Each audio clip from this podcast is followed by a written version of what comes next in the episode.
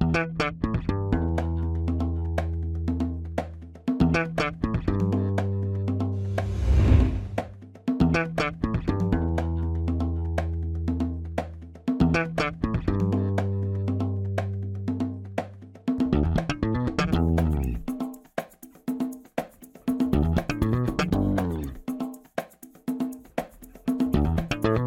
Este é o Tapa da Mão Invisível, podcast destinado àqueles que querem ouvir ideias que abalam sociedades e não são ditas na mídia tradicional. Bem-vindo, meu amigo Paulo Fux. Tudo certo, Júlio? Tudo firmeza, cara. Estamos aqui agora inaugurando um nova, uma nova sequência de uma nova série, né? Que era a antiga Conexão Boston, agora é a Conexão Porto Alegre. Tudo tá lá daí agora. É verdade. Agora a gente está aqui na América. A gente quer saber como é que tá Porto Alegre, como é que tá Brasília.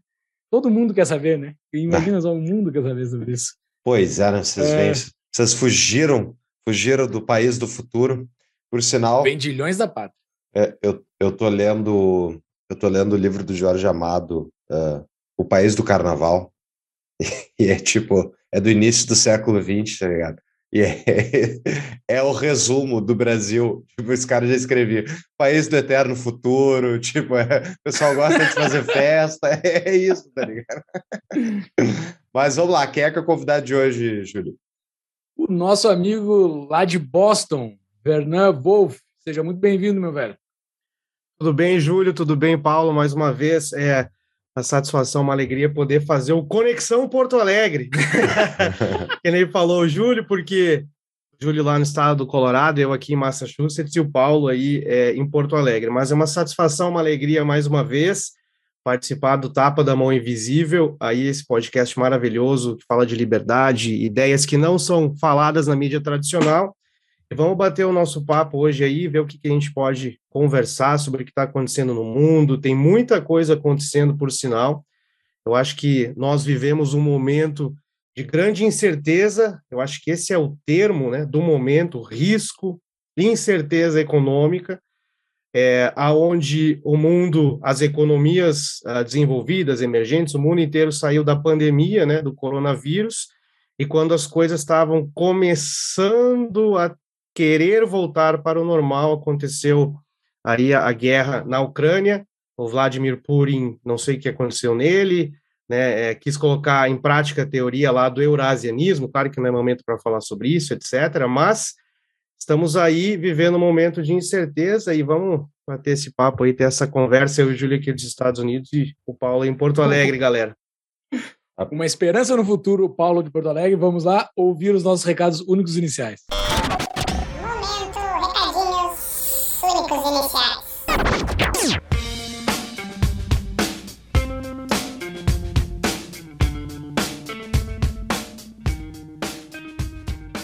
Então, pessoal, no episódio de hoje, o Vernan deu a dica: empreenda e salve-se da hectabombe financeira que está vindo. Mas, não, falando seriamente, Empreender é a melhor maneira de você construir a sua alternativa, o seu futuro. E para você empreender, você precisa de uma contabilidade. E é para isso que temos a DBI Contabilidade, a parceira do Tapa, para você criar o seu negócio, especialmente quando a gente está falando aí no Brasil. Procure eles no arroba DBI Contabilidade. Eles fazem respostas gratuitas aí de dúvidas e tal, que o pessoal quer mostrar que é prestativo e que sabe do riscado e nós, como clientes da DBI, afirmamos que sabem mesmo. Para quem Exatamente. quiser, quatro meses, né, Júlio? Quatro meses de honorários gratuitos, quatro primeiros meses, além dos honorários gratuitos de abertura de empresa. É só entrar em contato com a DBI no tapadamãoinvisível.com.br barra DBI ou no Instagram deles, arroba DBI Contabilidade.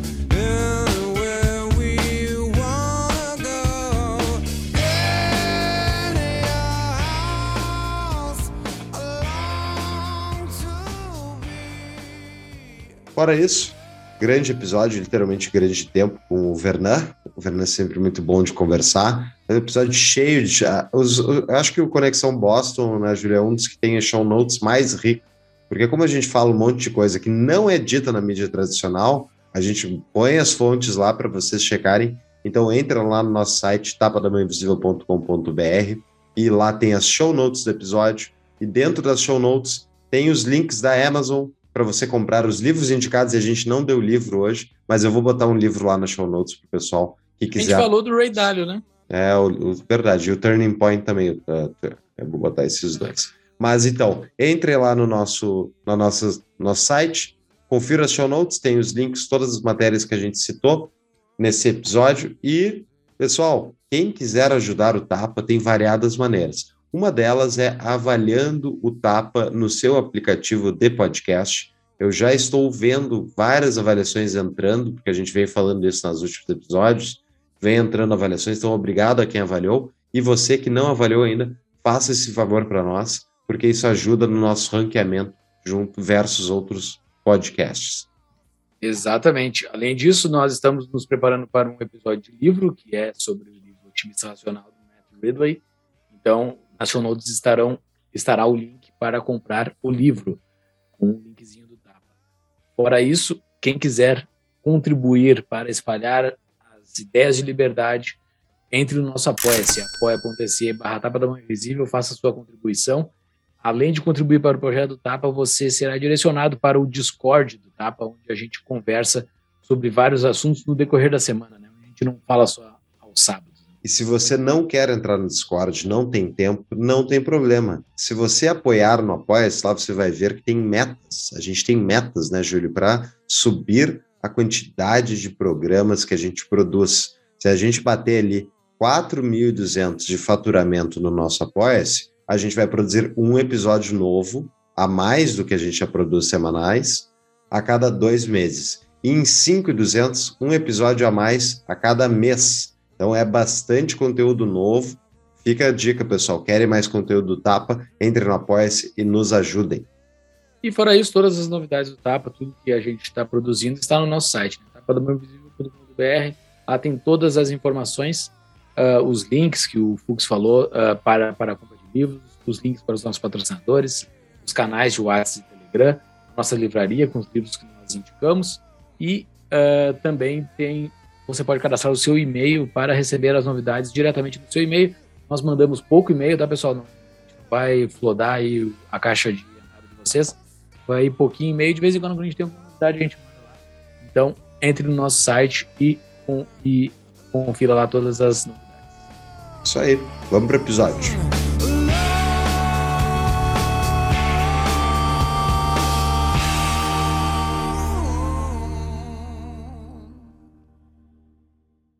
Quem nunca ouviu um Conexão Boston, eu vou apresentar o nosso amigo Vernan Wolff. Vernan Wolff, economista formado pela Universidade Federal do Rio Grande do Sul, a famosa URGS, mestre em economia pela Clark University, Massachusetts, Estados Unidos, professor de economia e estatística na Bridgewater State University, Massachusetts também, e fundador da WA Consulting. Eu falo sempre WA, mas não sei se falo inglês, não sei quem são seus clientes. Né? Então, uh, bem-vindo, cara, mais uma vez. Uh, valeu por estar conosco. A gente fez um episódio, pessoal, lá na posse do Biden, né? um pouco depois da posse do Biden, episódio 131, e tá cheio de tá cheio de nota de rodapé, um monte um monte de show notes lá para quem quiser ler, uh, se, se aprofundar qual era a nossa visão lá daquela época. E o nome do episódio emblemático, deboche, né? Uh, era Biden, o presidente perfeito, porque na minha só falava da perfeição do Biden, não tinha defeito algum. E lá a gente estava, tipo, no meio, a pandemia estava meio que no fim, porque o Biden resolveu todos os problemas do mundo, então estava resolvendo isso e a gente estava indo para um paraíso, assim, né? Não, agora o Biden tomou conta, agora o, a, a Covid vai acabar e o mundo vai ir para o paraíso. Porém, a gente não falava que era o paraíso, porque a gente estava falando que estava enxurrando de dinheiro no mundo, ia vir inflação, ia vir inflação, ia vir inflação. A gente ficou anunciando lá como os profetas do, do Apocalipse. A pergunta que eu te faço é, Fernando, a inflação veio ou não veio? Ou isso que a gente está vendo aí é só alarmismo? Bom, é, a inflação veio e veio uh, ah, para arrebentar com a boca do balão, para utilizar um termo bem popular. É, não teria como não vir, infelizmente, né? É, como o Júlio falou, o presidente Biden assumiu para resolver todos os problemas do mundo, mas tu esqueceste de mencionar, ô Júlio, que o Biden assumiu depois que o principal, a principal causa dos problemas da humanidade foi erradicada, que era o Trump como presidente dos Estados Unidos. Claro que isso é uma brincadeira, óbvio. Mas é, não teria como a inflação não chegar. Não, eu já perdi a credibilidade no episódio anterior quando eu disse que eu achava que o Trump ia ganhar a eleição, né? Então, aquela história que os economistas têm uma bola de cristal para prever o futuro é, é, balela, né?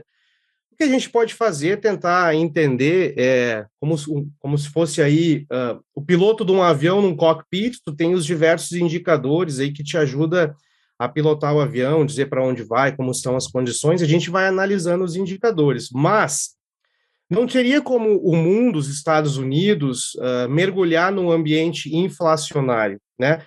Se nós analisarmos a partir de março de 2020, quando a pandemia explodiu, que ainda o presidente era o Trump, o Federal Reserve, que é o Banco Central dos Estados Unidos, começou de maneira desenfreada a aumentar a oferta de dinheiro, oferta de moeda nos Estados Unidos, de uma maneira aí é surpreendente. Depois eu quero compartilhar com a galera, com vocês, o quanto de dinheiro novo criado do nada o Fed criou desde 2020 até agora. É algo é, é algo impressionante. E o presidente Biden assume, né? E eu gosto de falar, eu gosto de mencionar. Não vamos esquecer que é, o que eu quero comentar aqui abordar é a inflação. Mas o Biden assume numa situação um tanto quanto confortável, né? O Biden assume com três vacinas disponíveis sendo distribuídas vacinação de quase um milhão de pessoas por dia nos Estados Unidos. O Biden assume com uma economia reabrindo, diversos estados já estavam reabrindo a economia, ou seja, havia um certo otimismo na economia dos Estados Unidos, que as coisas poderiam voltar ao normal.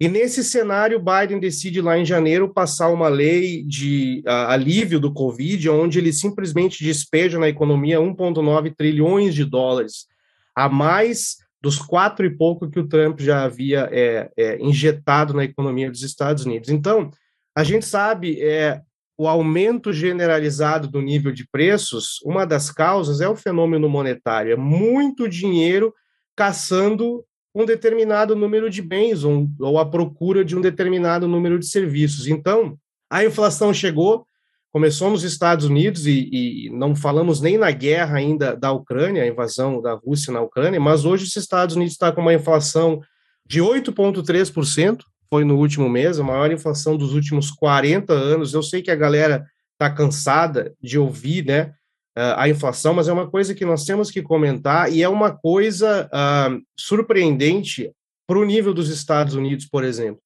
A economia norte-americana, resiliente que é, sempre esteve acostumada com inflação moderada, como 2%, 3%, 2,5%, e agora nós temos em um ano e meio, dois, uma inflação que uh, pula aí para 8,3%, e eu estou falando, galera, da inflação medida pelo nível de preços, né?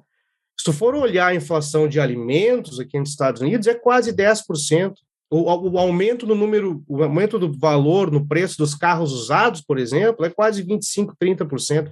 Então, tem outros indicadores aqui nos Estados Unidos que levam a gente a concluir, sim, a inflação chegou. E o pior da, da inflação ter chegado, né, falando aí nos Estados Unidos, eu sei que a gente vai falar do que está acontecendo em outros lugares do mundo, é o seguinte, galera, que eu tenho notado. O Banco Central dos Estados Unidos, está todo mundo notando, começou aí é, uma sequência de aumento na taxa básica de juros né, nesses meses anteriores aumentou na última vez em 0,5 pontos percentuais, hoje está 0,751, porque eles têm uma meta né, de taxa de juros, é historicamente baixa ainda, mas o Banco Central aqui já programou novos aumentos no futuro. Só que tem um detalhe, é, eu estava conversando sobre essa situação com um colega de trabalho meu, e ele comentou o seguinte, que o Fed, acredite ou não, eles eu sei que sou um pouco ousado eu falar isso, ou nós falarmos isso, porque eles são aí PHDs em economia, estão há anos trabalhando no mercado, mas o Fed, comentou um amigo meu comigo, eles estão perdidos, eles não estão sabendo o que fazer. Nós tivemos ah, uma entrevista recentemente da, da Janet Yellen, que era ex-presidente do Banco Central, hoje é secretária do Tesouro aqui, que ela disse que ela estava errada quando eles acharam que a inflação seria transitória. Nós estamos com uma inflação agora que está parecendo ser, no médio e longo prazo, um pouco permanente. Mas por que, que eu digo que o Banco Central parece que estar perdido? Parece estar perdido. O Banco Central vai aumentar as taxas de juros para tentar conter uma inflação no lado da demanda, né? Porque o aumento das taxas de juros visa reduzir consumo e etc. Só que boa parte da inflação no mundo hoje e nos Estados Unidos é uma inflação de custos, sobretudo custo de energia, gasolina, diesel, no lado da oferta. Ou seja, o Fed vai conseguir realmente combater a inflação é, do jeito que eles querem, que é reduzir até final de 2023 a inflação para a meta de 2%, ou não? Eles vão ter que continuar aumentando. E eu gosto sempre de olhar para trás na história, pessoal, é a inflação mais alta dos últimos 40 anos. A última vez que os Estados Unidos passou por uma inflação dessa foi em 1980, 79 e 80.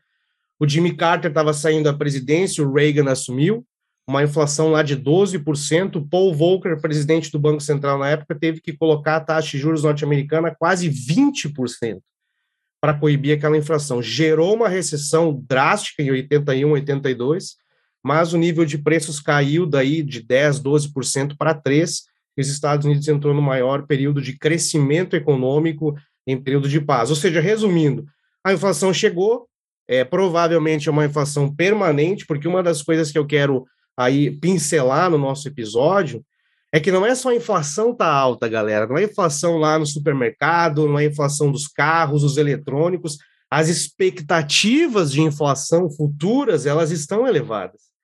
Ou seja, o mercado já está precificando daqui um ano, dois, uma inflação acima de 2,5%. Ou seja, provavelmente nós estamos ingressando num período de inflação prolongada. É, quem é que sofre com isso? Não é o Jeff Bezos, não é o Elon Musk, né?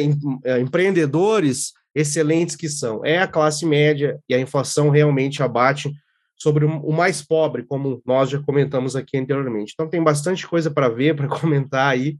É, mas a inflação, como o Júlio falou, chegou e, e, e, vamos ver como é que a gente sai dessa daí, né? Para a gente passar a régua, Vernan, o Banco Central americano, Fed, ele é um órgão privado. Como é que é que funciona isso? Tem um órgão privado que é o responsável pela política monetária do Estado.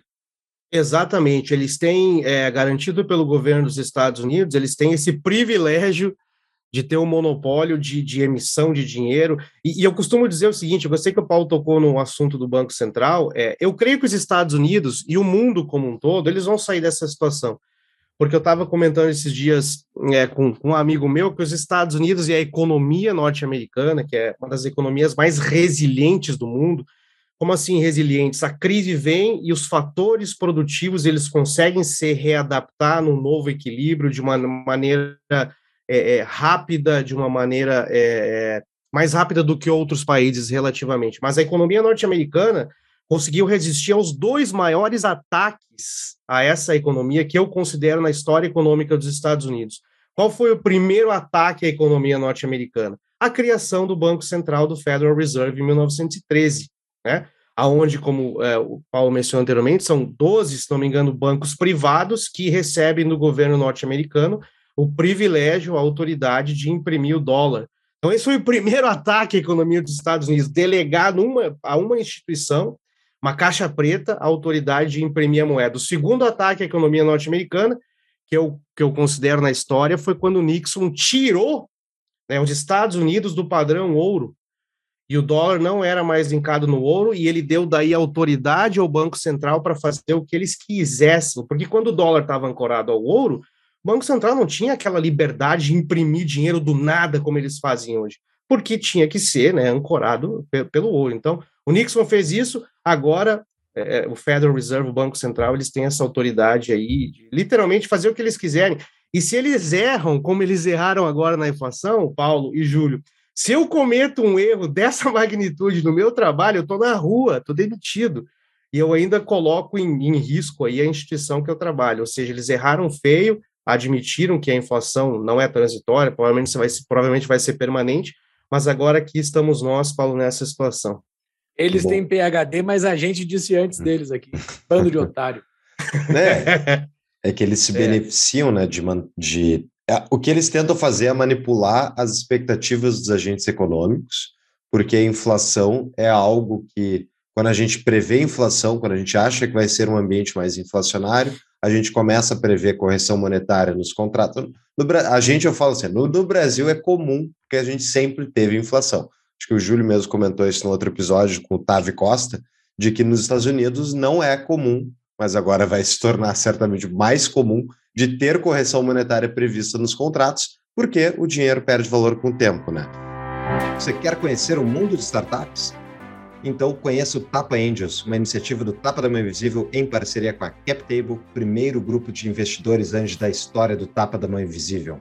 Nesse grupo a gente discute startups e muitas outras coisas relacionadas ao mercado de investimentos. Exatamente, esse grupo já começou e com os primeiros participantes nós já discutimos com eles propostas de algumas startups, conversamos com alguns founders Fizemos encontros para analisar balanços de startups e fizemos encontros com especialistas para nos ensinar a como fazer uma análise de startup. A gente está aprendendo bastante lá com esse grupo. É isso aí. Então, para você conhecer mais, é só entrar em tapadamãoinvisível.com.br e clicar no banner lá, tem Tapa Angels, venha participar do nosso grupo de WhatsApp para discutir investimentos. E vale mais do que dinheiro, né, Júlio? Exatamente, cara. Vale mais do que dinheiro. É botar dinheiro em startup, é botar dinheiro no futuro, né? É isso aí. É interessante, Fernando, só, só para clarificar outro ponto, assim, para esclarecer outro ponto, que é o Banco Central americano, assim como o Banco Central brasileiro e outros bancos centrais, não é que eles, eles criam moeda, mas na verdade eles criam reservas bancárias e essas reservas bancárias eles injetam nos bancos e os bancos efetivamente criam moeda. Isso é uma coisa que a gente não falou no episódio ainda, que é por que, que o sistema é inflacionário? Por que, que sempre precisa dos 2%? Sabe dizer, Vernan? Não sabe. Tomou um café. Deixa eu Tomou explicar. Café então. para fringir. Pra quem tá no YouTube, quem tá no YouTube viu a resposta do Fernando. Com estilo, né? Porque, vamos lá, é uma coisa técnica, mas é simples de entender depois que a gente pega a lógica. Em resumo, quando os bancos, o Banco Central cria reservas bancárias para injetar essas reservas nos bancos comerciais que vão efetivamente emprestar o dinheiro, eles trocam isso por títulos públicos que os bancos comerciais detêm. Então, o banco comercial vai lá, compra título da dívida americana, fica com isso no seu balanço, vem o Banco Central e compra esse título do banco comercial e, em troca, dá para ele reservas bancárias. Quando ele entrega as reserva, reservas bancárias para o banco, o banco aumenta a seu, seu capital e logo ele tem mais capacidade de emprestar esse dinheiro. E o que faz o Fed especificamente ao manejar a quantidade de reservas bancárias, é, através da taxa de juros, ele aumenta ou diminui a quantidade de reservas bancárias disponíveis e isso influencia a taxa de juros do mercado, ou seja, o quanto os bancos vão conseguir efetivamente cobrar de juros lá na ponta final. E quando eles querem agora, por exemplo, fazer esse aperto monetário, que é o que eles estão fazendo, eles estão aumentando a taxa de juros, ou seja, eles estão retirando dinheiro do mercado do, em relação aos bancos comerciais. Né? Na verdade, eles, eles, na prática, eles continuam botando dinheiro porque eles estão suprimindo a taxa de juros real. Só que eles estão botando menos dinheiro do que eles botavam antes. Por isso a taxa de juros está, está aumentando. Mas percebe, eles continuam colocando dinheiro no sistema. Só que eles estão botando menos. E isso está fazendo a taxa de juros subir. A pergunta, né, Vernan, é: bom, se é tão fácil assim subir, descer taxa de juros, tipo, o que, que acontece quando eles fazem isso? A gente está vendo aí o mercado acionário americano, vocês que acompanham, eu acho mais de perto, quantos por cento já caiu desde que eles começaram esse leve aperto monetário? Uns 20%?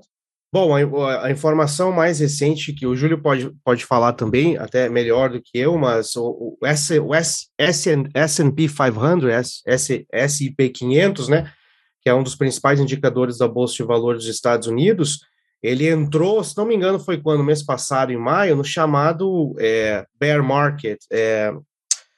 Mercado de baixo.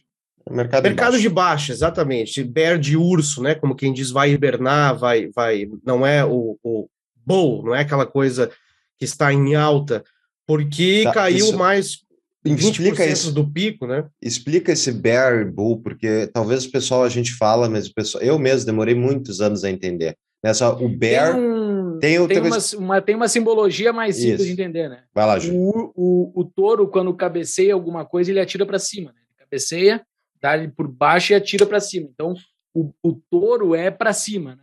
E o urso, quando pega alguma coisa, ele vem com as mãos de, de cima para baixo e derruba a coisa, né?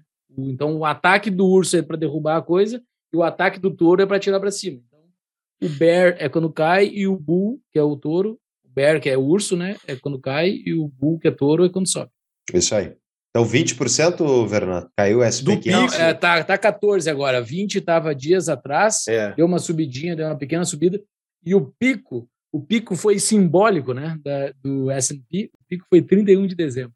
Terminou no pico ali, só para fechar algum contrato, os contratos estavam fechados, indexados, alguma coisa ali. Pá, deu. De lá para cá é só ladeira abaixo. Deu uma subidinha nos últimos dias, mas, mas 14% de queda. Para o brasileiro, 14% de queda, tu nem dá bola. Né?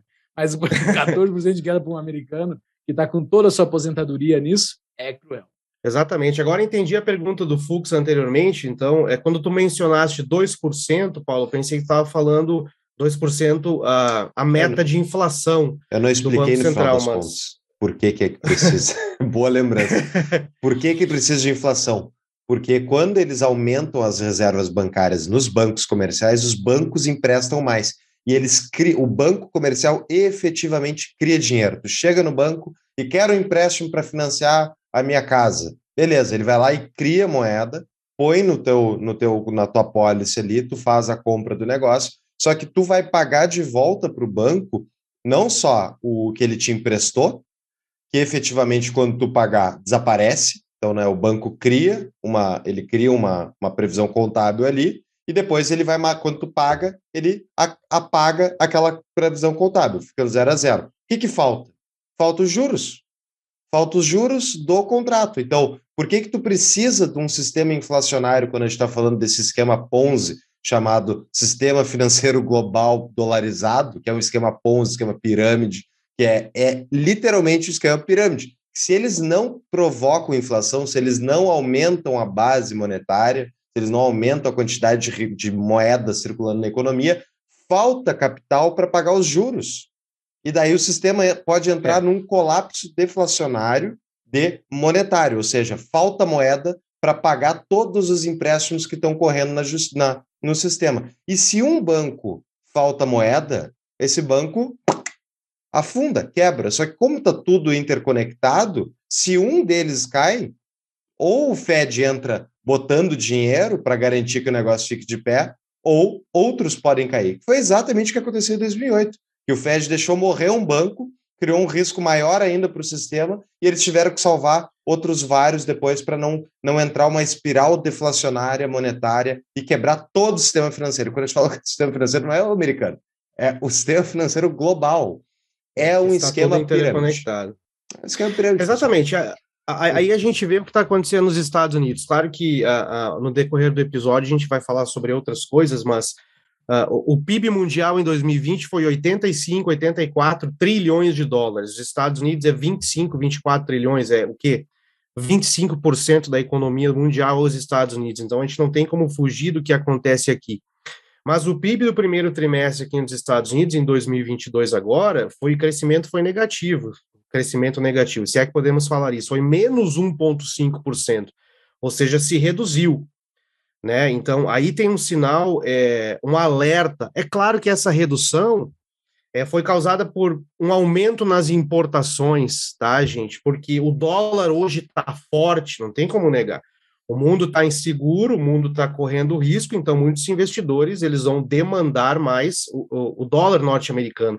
Então, o dólar mais forte causou no primeiro trimestre de 2022 um aumento aí considerável nas importações aqui nos Estados Unidos, e isso tem um reflexo no produto interno bruto, a gente lembrando lá, né, a ideia do produto interno bruto, consumo das famílias, etc., a gente é, separa a parte das importações, deduz a parte das importações, mas o PIB foi negativo nos Estados Unidos no primeiro trimestre contra as expectativas do mercado, que esperavam um crescimento de 1,5%, do PIB. Lembrando que no último trimestre de 2021, no quarto trimestre, o crescimento do PIB norte-americano foi robusto, foi acima de 5,5%, 5,9%, 6,4%, dependendo da instituição que tu analisares. E por que, que eu menciono isso? Porque está todo mundo hoje em dia falando que há uma possível recessão nos Estados Unidos, no horizonte, tá? É, é, como eu falei anteriormente, não temos bolas de cristal, eu não tenho bola de cristal, mas eu diria que é, a recessão, recessão, né? O que é uma recessão? Só para a gente abrir o parênteses, a recessão técnica, né, considerada, seriam dois trimestres com PIB uh, ah, negativo. Então, é, o, prime, o PIB no primeiro trimestre nos Estados Unidos foi negativo. Então, estamos no aguardo aí do PIB do segundo trimestre, que vai fechar agora em junho. As expectativas é que seja de crescimento, 2,1%, 2,2%. Ou seja, não creio que haverá uma recessão nos Estados Unidos em 2022, porque o PIB do segundo trimestre provavelmente vai crescer. Mas os mercados estiveram ah, errados. Essa era uma pergunta que eu ia fazer. Essa é, é. pergunta. Então, recessão esse ano, tu acha que não? Eu acho que não. Recessão dada a recessão técnica, né? De acordo com. Mas, se nós olharmos o que está acontecendo aí fora, no dia a dia da classe média norte-americana, porque vamos conversar, galera, quando a gente fala assim na robustez econômica dos Estados Unidos, o dínamo econômico que é os Estados Unidos, é porque o país foi capaz de construir uma classe média né, muito grande, muito forte. Então, a classe média vem sendo afetada aqui nos Estados Unidos de maneira muito forte, com inflação, com aumento de energia. O mercado de trabalho dos Estados Unidos é uma coisa que que está assim estranha. A, a, o desemprego hoje está 3,6%, ou seja, um dos menores dos últimos 50 anos, quase a mesma coisa quando era na administração do Trump. É, no último mês, o resultado do mercado de trabalho foi acima da expectativa, o número de empregos criados, só que existe um gap, existe aí uma diferença entre é, empresas criando vagas de trabalho e trabalhadores disponíveis de quase 5 milhões de vagas. Ou seja, o mercado de trabalho está bem ajustado, entendeu? E isso pode pressionar o custo da mão de obra, o aumento de salários e etc. Não por causa de aumento de produtividade como aconteceu na era Trump, mas porque as empresas não estão encontrando pessoas para trabalhar. Então, um aumento no custo da mão de obra por esse lado pode gerar maior pressão inflacionária. Ou seja, tem várias coisas é, intrigantes hoje na economia dos Estados Unidos, mas para 2022 eu creio que não haverá recessão. O problema que todo mundo está falando, depois eu quero até deixar no show notes aí é, um, um, um artigo que eu li, é o seguinte: o FED, o Banco Central, vai continuar aumentando juros pelas próximas três reuniões, pelo menos, 0,5%. Tá gravado, tá gravado. É. Tá gra... Essa quando? aposta é, é, é, é, violenta, tu tá, tu tá, Até quando? Pelas próximas três reuniões, eu imagino. As próximas ah, mas daí vai aumentar zero pentelésimo? Vai aumentar quanto? Vai aumentar entre 0,25 e 0,5. Por cada reunião? Até quanto? Ou o total das três? Por cada. E quanto 0,25 tá por cada é 0,75 é. no mínimo, então.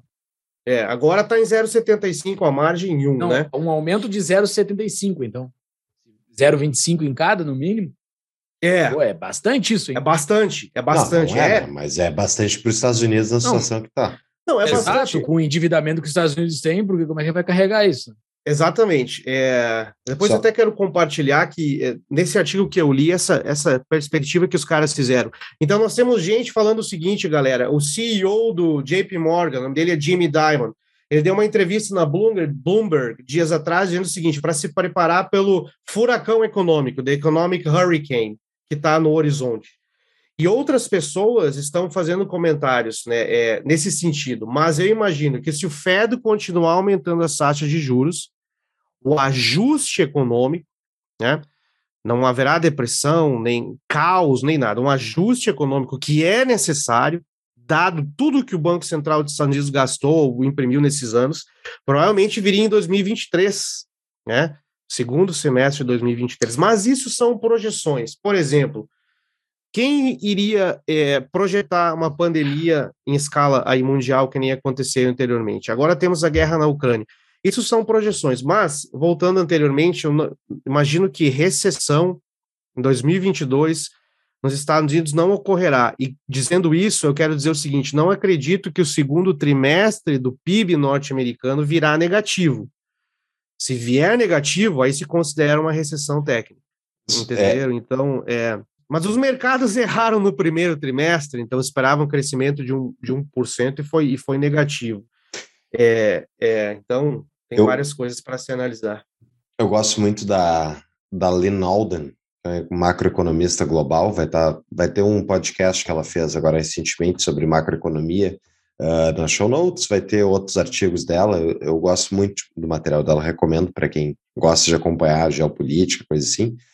Ela, ela, é bem sóbria e um dos argumentos que ela fala é que o Fed vai subir até algo explodir, até algo quebrar eu acho que isso é o mais provável. Então, é, tipo, eles estão anunciando isso. Vamos subir taxas de juros para controlar a inflação. E por, quê? por que, que eles têm que fazer isso? Né? Porque ao secar a uh, liquidez do mercado, ao se diminuir a quantidade de apetite de empréstimos no mercado americano, eles diminuem o consumo, eles diminuem os investimentos, não necessariamente os investimentos, né, mas essa ideia é especialmente focada no consumo. De, aumentando os juros, aumenta o custo para as pessoas consumirem. E ao aumentar o custo, as pessoas vão consumir menos. Porque uma das coisas que a inflação faz, especialmente no momento zero, quando está sendo injetado esse, esse, capital novo, que não tem uh, uma efetiva criação de, de bens, de mercados, enfim, não tem investimentos que antecederam a injeção de capital por parte do Banco Central, uh, o que acontece? Esse dinheiro novo, que nem o Fernando falou antes, está perseguindo a mesma quantidade de bens que existia antes. Seja, tem mais dinheiro para a mesma quantidade de bens e produtos, serviços que tinha antes. Ou seja, tudo fica mais caro, especialmente bens mais escassos. Uh, agora, eles fazerem isso, o Banco Central, aumentar a taxa de juros, eles vão fazer isso até algo, e eu concordo com a análise dela, até algo quebrar. Quando quebrar, eles vão ter que injetar mais dinheiro.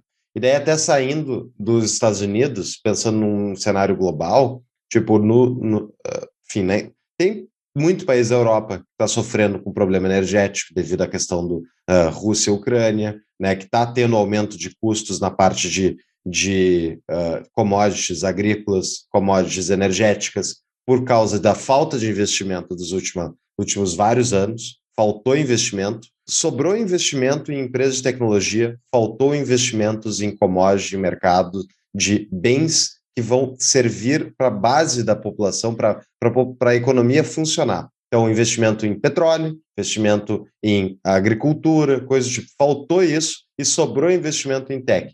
Também porque o Fed não parava de injetar dinheiro no sistema, então o pessoal correu para esses ativos que tinham potencial de valorização futuro maior, que nem era o caso, sei lá, ações da Tesla, coisa do tipo. A questão é, se a inflação continuar persistindo globalmente e crescendo com todos esses problemas de falta de investimento, o que vai vir, ao meu ver, vai ser um novo roda uma nova rodada de uh, uh, como é que eles chamam de é o Auxílio Brasil, é o como é que eles estão chamando nos Estados Unidos aí é o, os cheques, é os, os cheques cheque de auxílio. Pra, é o auxílio para a população, ou seja, a população está passando fome, está passando isso, precisa precisa de capital, o sistema está quebrado, então eles vão lá e dão um cheque direto na, na ponta para o cidadão. E o que, que acontece? Primeiro, se o governo está em déficit, que nem é o caso do governo americano, que nem é o caso do governo brasileiro, que nem é o caso de muitos governos ao redor do mundo, estão endividados, e eles vão criar mais moeda e botar mais moeda nisso para tentar aplacar a pressão popular de pessoas que estão sofrendo, eles vão injetar mais dinheiro no negócio para a mesma quantidade de bens e vai aumentar a inflação no longo prazo. Mas não tem. E o pior de tudo é, é, é triste isso, porque o, o que acontece é conforme a situação, especialmente a alimentação da população, começa a entrar, ter população que está passando fome, ter gente que está sofrendo nesse nível, aí governos caem. Essa é isso que historicamente aconteceu. Muitas revoluções começaram por falta, por um aumento uh, uh, maciço do preço da alimentação. As pessoas vão se importar com política uh, quando a situação está completamente desesperadora. E aí, vocês concordam com essa avaliação de terror aí que eu fiz?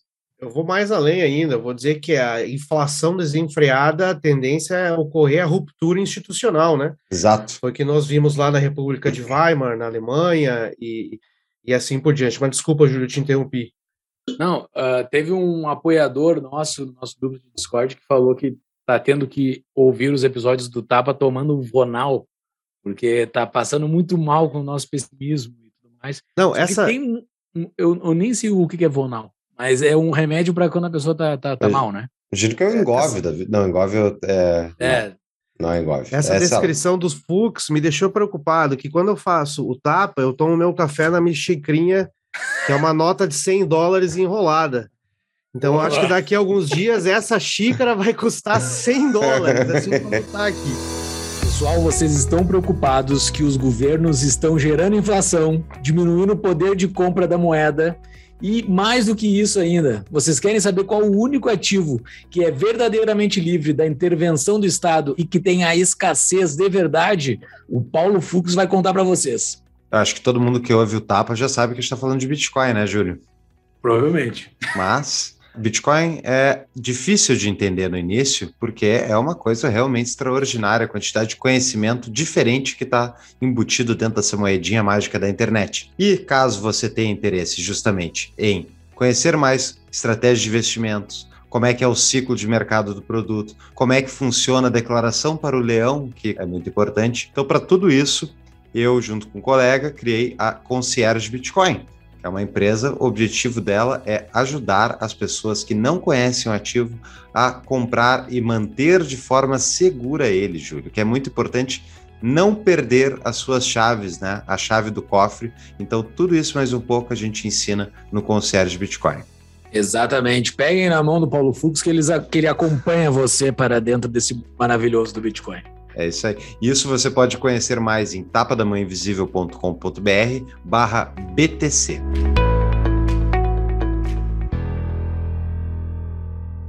Perguntou o que a gente acha sobre esse pessimismo. Eu vou além, né? Eu vou piorar ainda.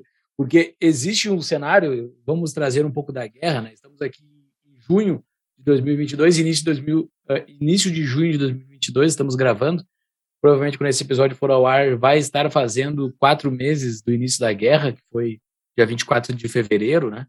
Uhum. Que ela iniciou. Uh, e, e, ninguém esperava isso, assim, né? Ninguém, ninguém, poucos analistas falavam que um dia o, uh, dois países uh, que têm McDonald's iriam brigar, né?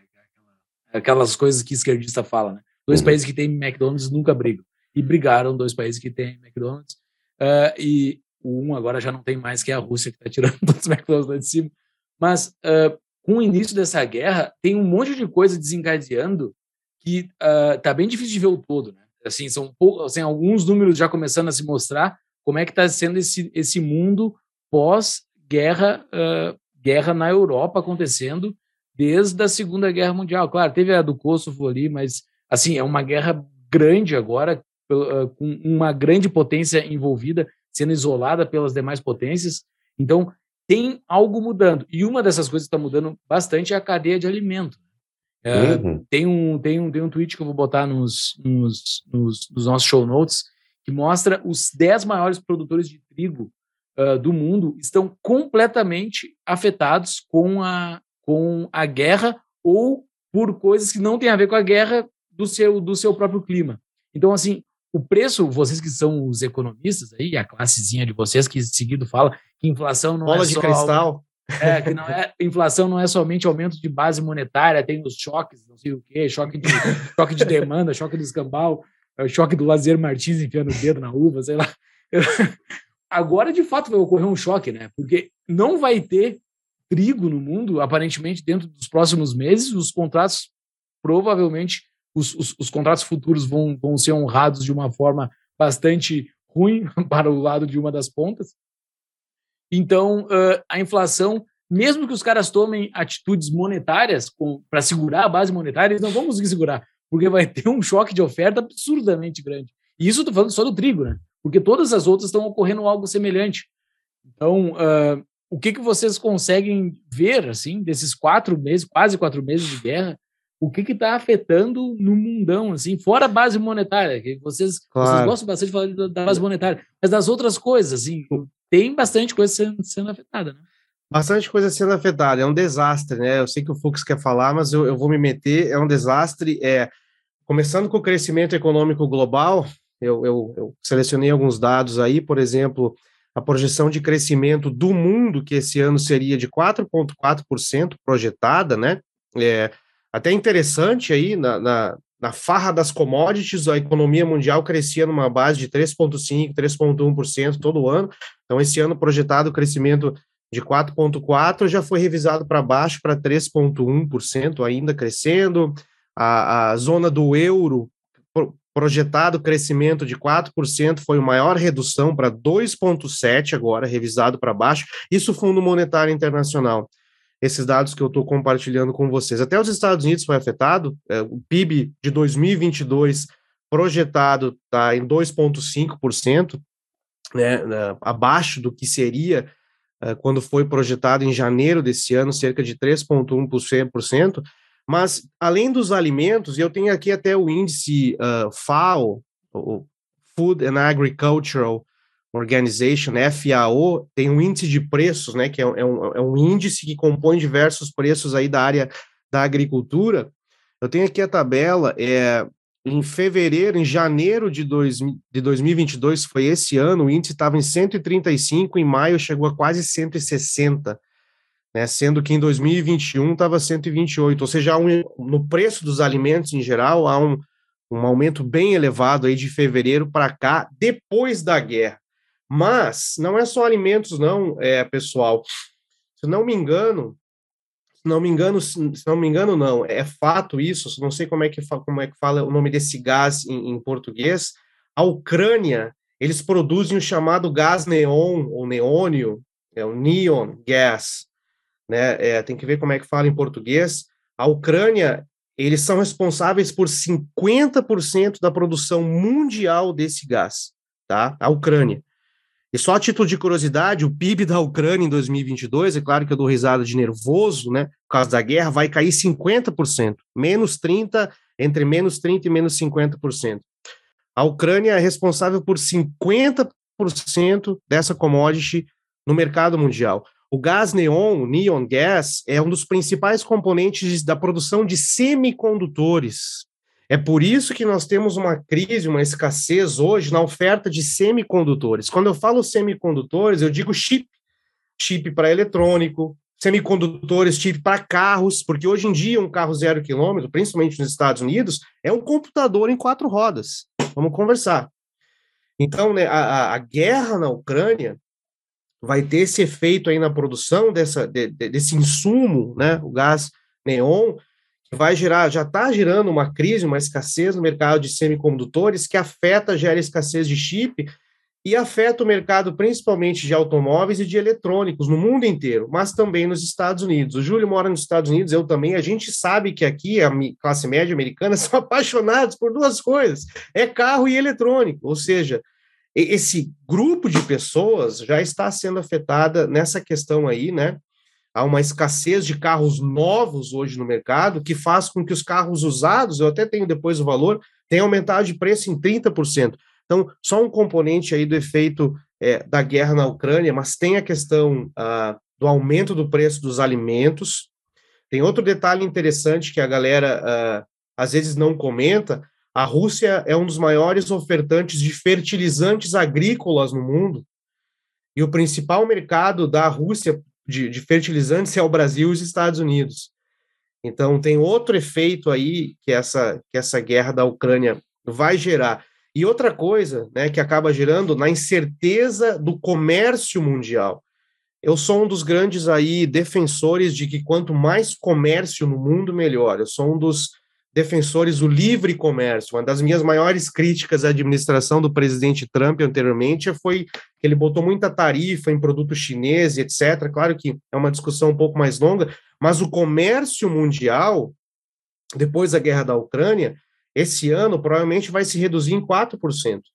Quando a gente diz em redução no comércio mundial, esses são produtos que chegam nos diversos países do mundo. A gente sabe que a pobreza mundial nos últimos 50, 100 anos foi drasticamente reduzida muito por causa do comércio entre as nações. Ou seja, a guerra na Ucrânia afeta o comércio mundial, que vai afetar a entrega de produtos em outras nações, pode até aumentar o nível de pobreza em diversos outros países por causa do aumento dos preços. Isso sem mencionar, né, galera, é o aumento no preço de energia e gás natural e etc. Ou seja, como eu falei anteriormente, né, o mundo estava saindo da pandemia, quem sabe tentando voltar aí para um, um novo equilíbrio das, das forças econômicas, e aí teve a invasão da Ucrânia que Só foi bom para a administração Biden, porque agora eles podem culpar a inflação na guerra da Ucrânia, que é uma mentira. Antes da guerra na Ucrânia, a inflação só de alimentos nos Estados Unidos estava em 7,5%, a maior dos últimos 40 anos. Então, é complicado. Mas esse, essa, essa inflação que o governo Biden está enfrentando aí, e os americanos sentindo, e vocês também, é, ela foi plantada pelo Fed durante o mandato que o Trump era presidente. Foi com o Trump que foi impressa toda essa quantidade absurda de dinheiro. Quanto dinheiro eles injetaram, Fernando? Tem aí, tu falou que tinha as estatísticas. Eu tenho um número na minha cabeça que é o seguinte: em, ju... em julho de 2019, é, o, o, balanço do Fed, né? Claro que depois a gente pode aí falar o balanço do Fed, etc., mas quantidade de dinheiro criada pelo Fed estava em cerca de 3,7 trilhões de dólares. Muito grande. Isso lá em julho de 2019. E o, e o Trump é... queria, e o Trump reclamando do, do Powell, que era o presidente do Fed, é. de que ele tinha que baixar mais as taxas de juros, ou seja, injetar mais dinheiro. O, o, o Trump queria mais injeção de dinheiro. Hoje o balanço do Fed é 9 trilhões de dólares, cerca de 8,9 trilhões de dólares, ou seja, nesses três anos foi injetado na economia dos Estados Unidos mais dinheiro do que havia sido criado em toda a história do Federal Reserve. É algo sem precedentes. E, é, e esse, é. essa injeção. Tu comentou que está faltando carro novo, né? Mas é, isso é o primeiro efeito da inflação, é aumentar o consumo, especialmente o consumo de bens escassos. Então, tudo começa a faltar. Quando você tem uma inflação generalizada, você tem muita injeção de dinheiro, começa a faltar tudo. As pessoas começam a comprar mais até Ainda mais quanto pior fica a inflação. Ah, olha só como é que a inflação é sacana, né? Primeiro, os caras vão lá, me injetam capital, injetam liquidez do sistema. Os bancos emprestam mais. As pessoas recebendo esse dinheiro novo, elas acreditam que elas estão com mais capital, porque elas não, elas estão recebendo um dinheiro novo, mas os preços ainda não aumentaram.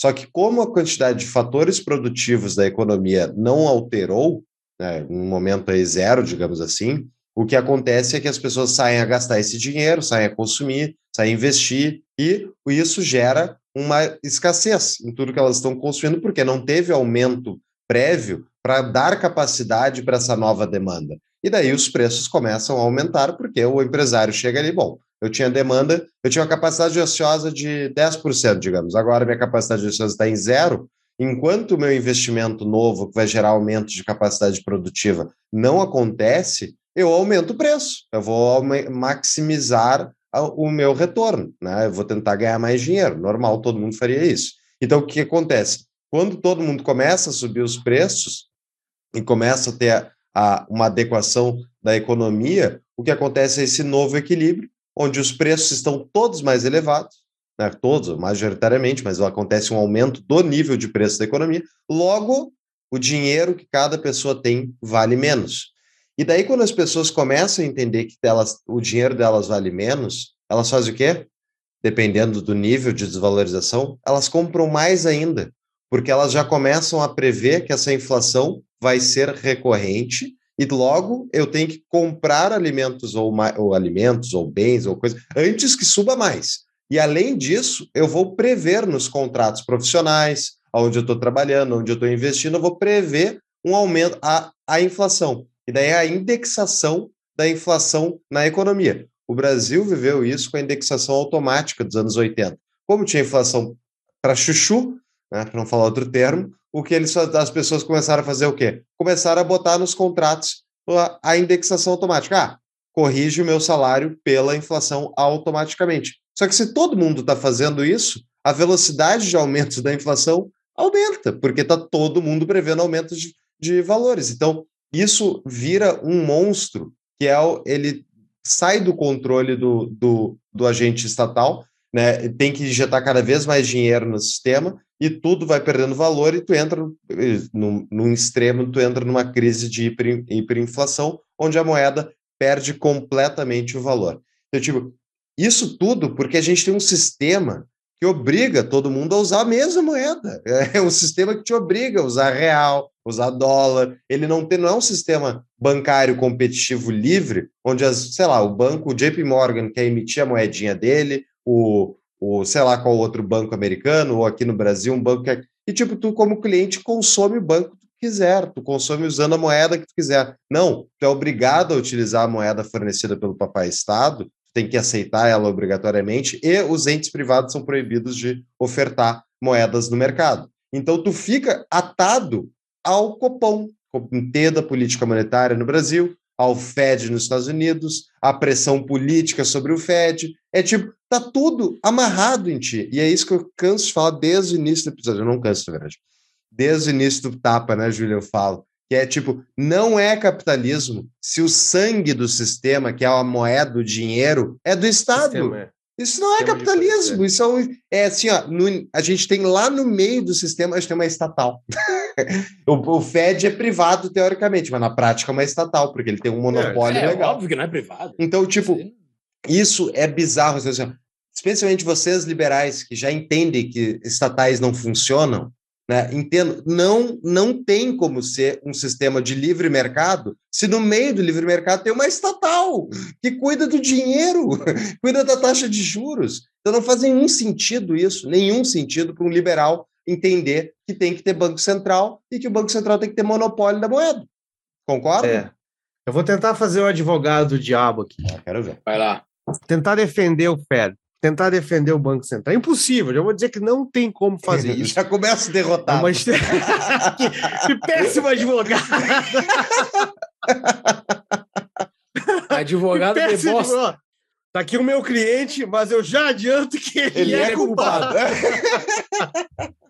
A ai, faca ai, ele ai. atirou lá no Rio. Não, lá. Na verdade, o que, o, que, aconteceu com a pandemia, para mim, que, que considero é, é, alguém que na economia, acredita na economia liberal clássica, é, libertária, etc., é o seguinte: como fascista. É, o que aconteceu na pandemia foi o seguinte: teve a pandemia, que foi um choque exógeno, vamos considerar assim. Não vou entrar aqui em teoria da conspiração, mas aconteceu. Pum! A economia dos Estados Unidos estava aí, flutuando, indo bem, desemprego baixo, produtividade aumentando e etc. Aí veio a pandemia, junto com a pandemia vieram as restrições aos negócios, né? Restrição, a, aos chamados lockdowns e etc. E o que, que o Banco Central no mundo inteiro tentou fazer? Eles tentaram fazer uma política de sustentação da demanda, né?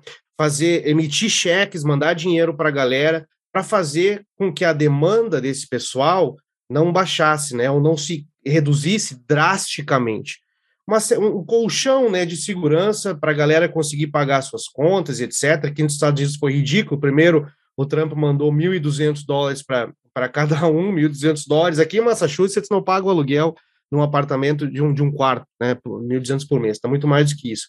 Mas eles emitiram o, o, o, o plano de proteção de pagamentos, PPP, para as empresas, né, é, não, os funcionários não vão poder trabalhar, não vão poder vir no office, vocês não vão conseguir operar, então está aqui o cheque para vocês né, continuar pagando seus funcionários, está aqui o volume financeiro, ou seja, o Banco Central tentou né, fazer com que a demanda não caísse drasticamente. Só que tem um detalhe, nós, eh, liberais clássicos, nós não é que nós acreditamos, porque isso não é fé, é um fato. A riqueza é gerada a gente sabe que a economia tem os dois lados: a demanda, a galera com dinheiro comprando, e a oferta da economia, que é onde estão as empresas, onde estão os empreendedores, onde estão as pessoas criando novas ideias ou com ideias inovadoras. Esse é o lado da oferta na economia, estabelecimentos comerciais e etc. A pandemia, com os lockdowns, eles não é que destruíram, mas eles completamente bagunçaram o lado da oferta da economia fecharam os negócios, a cadeia de suprimentos global até hoje está bagunçada, né? Um produto que demorava para chegar uma semana através do Amazon nos Estados Unidos, às vezes demora um, três, quatro, às vezes um mês se conseguir chegar em tempo. Ou seja, a pandemia bagunçou o lado da economia que gera riqueza, que é o lado da oferta. Mas manteve a galera com dinheiro no bolso, emitindo dinheiro, mandando cheque para o pessoal. Por isso que hoje nós temos uma inflação global de quase 7% ao ano, projetada para esse ano, Estados Unidos 8,3%, porque esse pessoal que recebeu o dinheiro, eles continuaram, por exemplo, buscando produtos e serviços, consumindo, tanto é que o consumo e a despesa com o consumo nos Estados Unidos hoje está forte, robusta, apesar do aumento do nível de preços, né?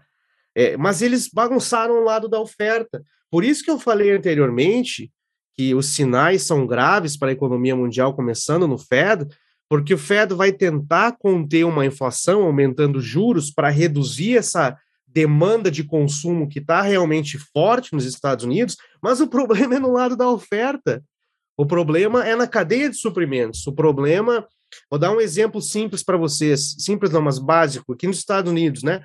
E no mundo inteiro, o nível da gasolina.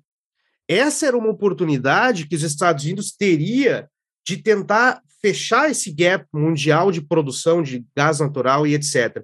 Mas a administração do presidente Biden, eles desde que começaram, fizeram o que eu chamo a guerra ao setor energético norte-americano. Eu vou compartilhar com, com os ouvintes do Tapa lá no show notes, eu tenho aqui, ó, todas as ações da administração federal desde que o Biden assumiu, engessando o setor energético norte-americano de petróleo e gás natural, que fez que faz com que hoje eles não tenham a liberdade que tinham antes na administração do Trump para produzir mais, né, entendeu? Óleo, energia, gás natural.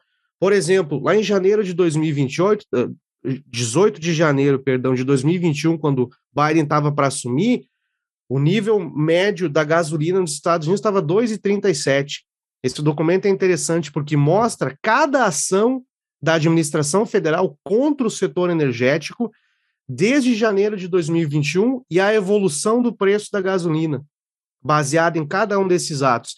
Vai indo aqui, ó, dois, abril de 2021 estava 2,87, agosto de 2021 vai para 13,15 e chega hoje, que aqui em Massachusetts está 4,99 na média. Não sei quanto que está no Colorado, lá onde é que o Júlio mora. Ou seja... 4,50 tá aqui. Foi bagunçado na pandemia, né, foi, foi, foi desarrumado o setor da economia que gera riqueza, que é ao lado da oferta. E, e, e quanto tempo isso vai demorar para se readequar, voltar para o patamar anterior? Difícil. A China agora lá, ó, novo, novo lockdown, política de Covid zero, vai daqui a. O resultado vai chegar daqui a uns meses para a economia global.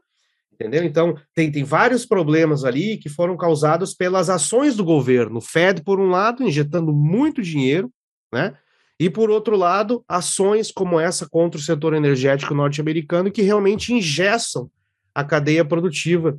É, é, o setor, uma das, uma das uh, coisas positivas da administração do presidente Trump anteriormente, uh, nos anos anteriores, foi que ele entendeu que um dos setores mais inovadores, produtivos e, e, e, e avançados na economia norte-americana era o setor energético, petróleo, gás natural e ele reduziu burocracia nesse setor, os Estados Unidos aí deslanchou, se tornou independente nesse setor na administração anterior, entendeu? Então, é uma oportunidade que o país aqui está perdendo, isso poderia aí, quem sabe, afetar a economia mundial, reduzindo esse custo energético que afeta também as pressões inflacionárias no mundo inteiro.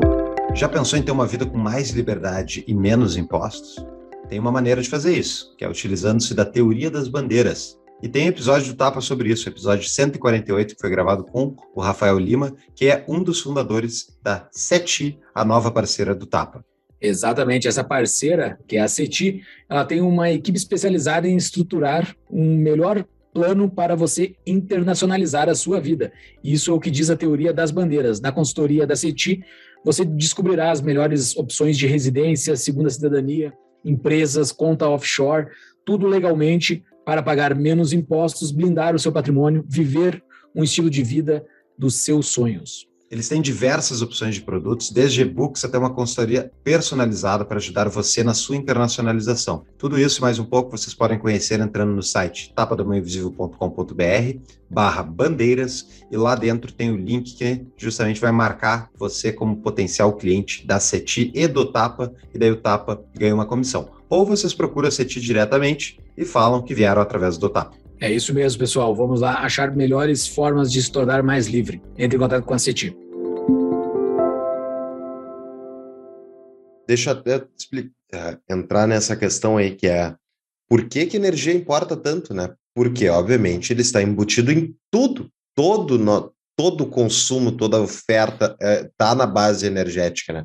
E, e para aquelas pessoas que são, estão preocupadas com a, a produção de energia ser um, um mal, uh, para a humanidade, tipo, a gente está, sei lá, queimando petróleo demais e está uh, uh, causando aquecimento global e coisas do tipo, que eu acho que é uma preocupação válida das pessoas terem. Só que a gente tem que entender que não tem como a humanidade reduzir a quantidade de energia consumida sem que a gente reduza a qualidade de vida da população significativamente.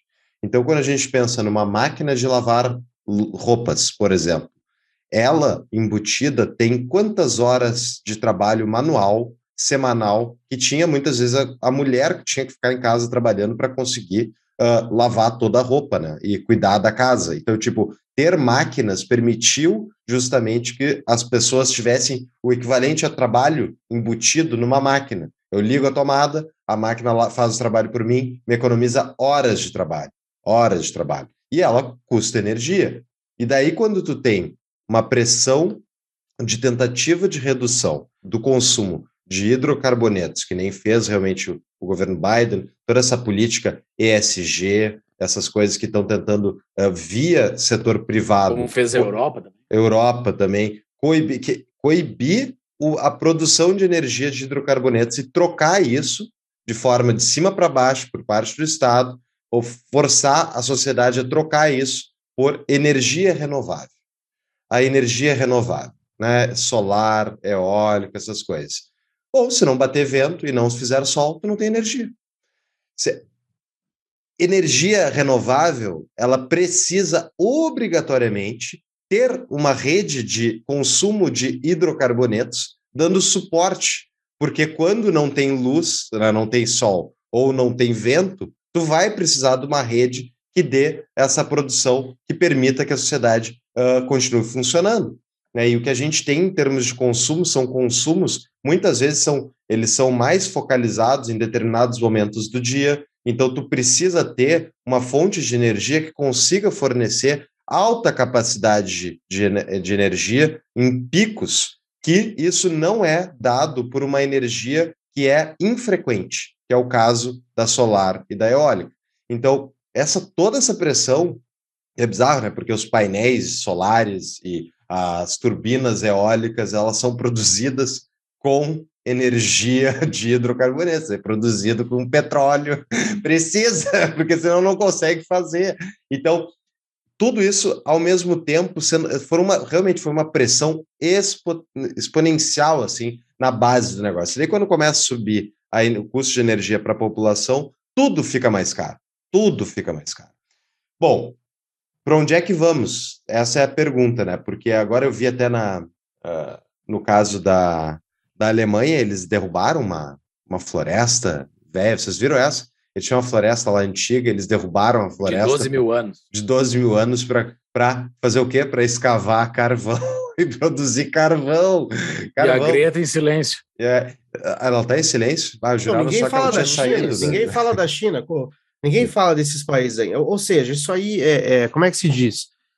É, é para bobo ver, né? É, é para evento, é, para a galera ir lá em Davos, lá no Fórum Econômico Mundial, defender uma taxa global Uhum. E, e, o, e, o, Charles Schwab defender o Great Reset, que agora é a grande oportunidade de nós extinguirmos a propriedade privada no futuro, não, não precisa pagar por nada. Isso, ele não é. falou exatamente isso, mas vai ter episódio do Klaus Schwab, tá na minha lista de livros, eu vou ler o livro dele.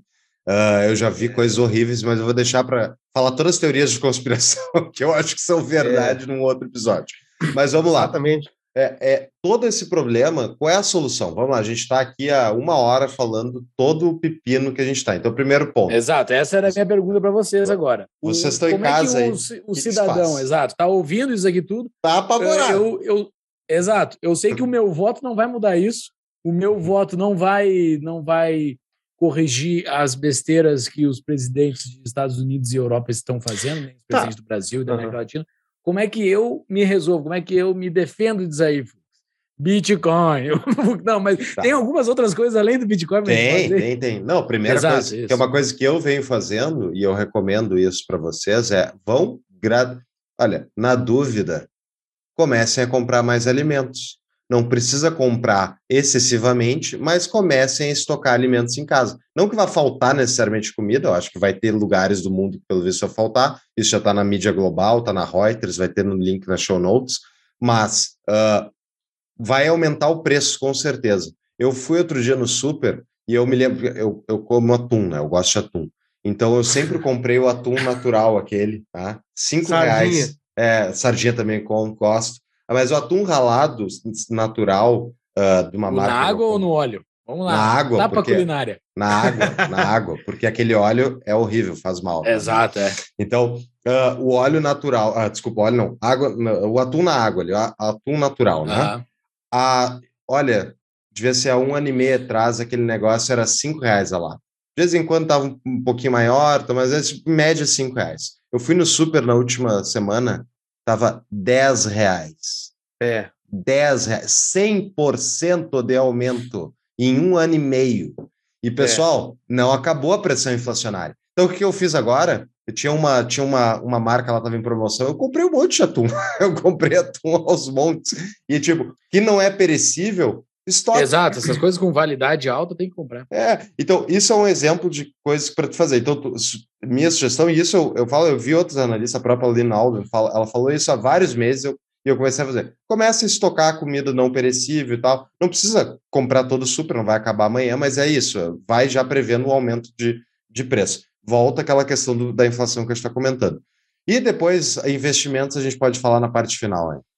É, eu acho que o ouvinte do Tapa, esse ouvinte é fiel, né, que ouve episódio atrás de episódio, não é que nós estamos sendo pessimistas. A gente está. É, pô, o CEO do JP Morgan me orientou, me disse para me preparar para um furacão econômico. Então, né, não é nós que somos pessimistas. Infelizmente, nós estamos vivendo num mundo que não é mais aquele mundo né, é, de, de grande liquidez, dinheiro para todo mundo, preços das commodities lá em cima, todo mundo exportando, o, li, o comércio mundial crescendo, crescendo. Peraí, o preço das commodities estava lá embaixo, estava lá embaixo, agora que está subindo. Exato, isso, é, é, o mercado de commodities aí no mundo inteiro é, indo bem, né? Uh, então, é um momento que nós estamos vivendo de incerteza, é um momento de risco, foi gerado pela pandemia, foi gerado pelo gasto desenfreado do, dos bancos centrais eh, por causa das políticas restritivas que foram também efetuadas por governos locais, governos federais. Então, é um momento que nós estamos vivendo no mundo é, que nós temos que entender e nos preparar. Mas, para ser um pouco otimista, como eu falei anteriormente, é, posso estar errado, claro, o PIB no primeiro trimestre dos Estados Unidos foi negativo contra as expectativas, mas eu não creio que haverá recessão aqui nos Estados Unidos e no mundo nesse ano, mas nós temos que nos preparar. Tentando responder a pergunta, qual é a solução? Né? É, eu acredito que o indivíduo é a força motriz do desenvolvimento econômico, tá? Tudo começa pelo Júlio, pelo Paulo, por mim, e não é não é para botar aspas nem para ser filosófico nesse momento. O que eu acredito é que momento de crise é momento de oportunidade. Em momento de crise, vai ter um monte de gente lá fora que eles vão ter diversos problemas pronto ou esperando alguém que ajude eles a resolver os problemas. Ou seja, é um grande momento para todas as pessoas pensarem mais de uma vez, sair da zona de conforto e empreender. Empreender, buscar soluções e tentar se readequar individualmente para aquilo que pode acontecer, o aumento de preços aqui, preços lá, como é que vai né, fazer uma adequação de orçamento e etc. Mas momento de, de, de, incerteza, momento de risco, é um grande momento onde tem diversas oportunidades para as pessoas aí procurarem investir tanto oportunidades financeiras quanto oportunidades de negócio e etc. Mas, né, para o ouvinte também não pensar que nós somos pessimistas, eu não acredito que vai ter um colapso econômico, tá? Como eu falei, por exemplo, aqui nos Estados Unidos, a economia americana já sofreu com os dois maiores ataques à sua economia. Foi a criação do Fed e a saída do padrão ouro em 1971, e o país continuou é, uh, aí crescendo. Espera que vai ter a... China desembarcando em Taiwan. não, pode ter um choque exógeno, assim, né? mas eu não vejo colapso econômico, tipo Grande Depressão de 1929, onde a taxa de desemprego nos Estados Unidos foi a 25%. Não vejo uma recessão como foi no início dos anos 80, né, para ir aos 40 anos atrás, quando tivemos inflação desse, alta desse jeito, quando o Banco Central Americano em 81 aumentou as taxas de juros para quase 20%, gerou uma recessão, desemprego subiu. Eu não vejo isso acontecendo, eu vejo um ajuste. É que eles não têm como fazer, né, Vernan? Eles não têm, esse é o problema que eles não têm como fazer como o Paul Volcker fez lá quando ele assumiu o Fed no final dos anos 70 e tocou a taxa de juros para, sei lá, 16%. É. E, e, ele, e ele secou a demanda mesmo e tocou lá para baixo a, a, a economia, mas adequou a economia. O Foi. que acontece é, agora, o governo americano, por estar deficitário, não consegue pagar uma taxa de juros elevada, porque 30 a serv... trilhões. Tem 30 trilhões de dívida. Ou é. seja, eles estão em quantos por cento do PIB está os Estados Unidos de dívida? 110? Ah, 100, 110, entre 110 e 125. Isso, a taxa de juros a cada ponto percentual é um ponto percentual, é, é 1% sobre 30 trilhões. Né? Exato. Para ela e... poder rolar essa dívida, porque e... aqui é pré é pré-fixado, né? Então não vai na dívida de estoque, mas nas próximas dívidas vai. Então é, é um mas... negócio bizarro assim, que eles têm de custo caso a taxa de juros suba, né? É, e, a galera vai ficar braba comigo, hein? O Vernan disse que se vier uma crise é para levantar a bunda do sofá e empreender. Mas é, não, eu concordo contigo. Só que a questão é, inclusive o Biden se safou, né? Porque ele se safou, podia ser pior ainda, porque o, o senador americano Munchkin, aquele, um Isso. voto foi o que faltou para impedir o Biden de botar mais um trilhão e meio num plano de infraestrutura que ele queria fazer no início de 2022. Ele queria foi. injetar. Não, mas é, esse ah, cara é senador, é senador, da West Virginia, Virgínia do Oeste. Se ele vota junto com o Biden, ele nunca mais se reelege lá no, no Midwest da West Virginia. Uhum. Mas foi exatamente isso aí. O que tem outra, a Senesma, Sena, não sei que de, ou do Arizona, se não me engano, que também estava contra. Mas senão ele ia injetar mais quase 2 trilhões em Mas dinheiro o Biden criado. tem uma outra solução aí que o que tem uma pergunta de patrão aqui do Ramon. Momento, patrão, pergunta. Vernan, o presidente Joseph Robinette Biden Jr. É Robinette que se fala? Eu sei que é R, não sei. Sei que é Joseph é. R. Biden. Não, é Robinette, só que eu não sei como é que se fala. Biden Jr. falou que vai diminuir a inflação e escassez investindo corretamente na produção e logística. Os americanos acham mesmo que um governo central sabe mais do que todos os empreendedores do país somados? Bom, depende. Aqui no estado de Massachusetts, eu diria que sim. Aqui é todo, eles acham que todo governo tem que comandar toda a vida deles, etc. Mas eu acho que no geral não. Vou dizer o porquê. Em novembro desse ano, todo mundo está careca de saber, tem as eleições para o Congresso, né, que é a Câmara de Deputados, e o Senado aqui nos Estados Unidos. E ao que tudo indica, o Partido Democrata vai perder as duas casas, porque hoje no Senado está 50 democratas republicanos, 50 é, desculpa, 50 senadores democratas, 50 senadores republicanos, e o desempate é a vice-presidente, né? E a Câmara dos Deputados, a House of Representatives, a maioria é democrata, mas as apostas é que provavelmente eles vão perder as duas casas, e a aprovação do presidente Biden em todos os setores está abaixo dos 40%, economia, inflação, crime, né? Taxa de criminalidade, ele está underwater, como diz, né? Está debaixo d'água. A aprovação dele está muito baixa, então eu acredito que é, hoje o, o, o, americano acha que não, mas na pandemia eles achavam que sim, que o governo central e o, e o Banco Central devia mandar dinheiro para eles. Ou seja, isso muda bastante. Mas falando dessa questão do Biden, antes de vier a segunda pergunta, e se vocês quiserem também responder a pergunta é, do patrão, o presidente Biden assinou um editorial no Wall Street Journal, acho que duas semanas atrás. Um dos poucos jornais que eu, que eu gosto de ler aqui é o Wall Street Journal, mais é voltado para negócios. Né? É, oi? Não, não gosta esse é o Washington Post. É, ah, é o Washington isso. Post que é do Bezos. Ah, isso, tá. o Wall Street Journal é mais voltado para negócios. Então, o Biden ele fez um editorial, ele assinou um editorial do Wall Street Journal no sábado, há duas semanas atrás, aonde ele se comprometia a combater a inflação. É o inimigo número um dele a partir de agora é a inflação.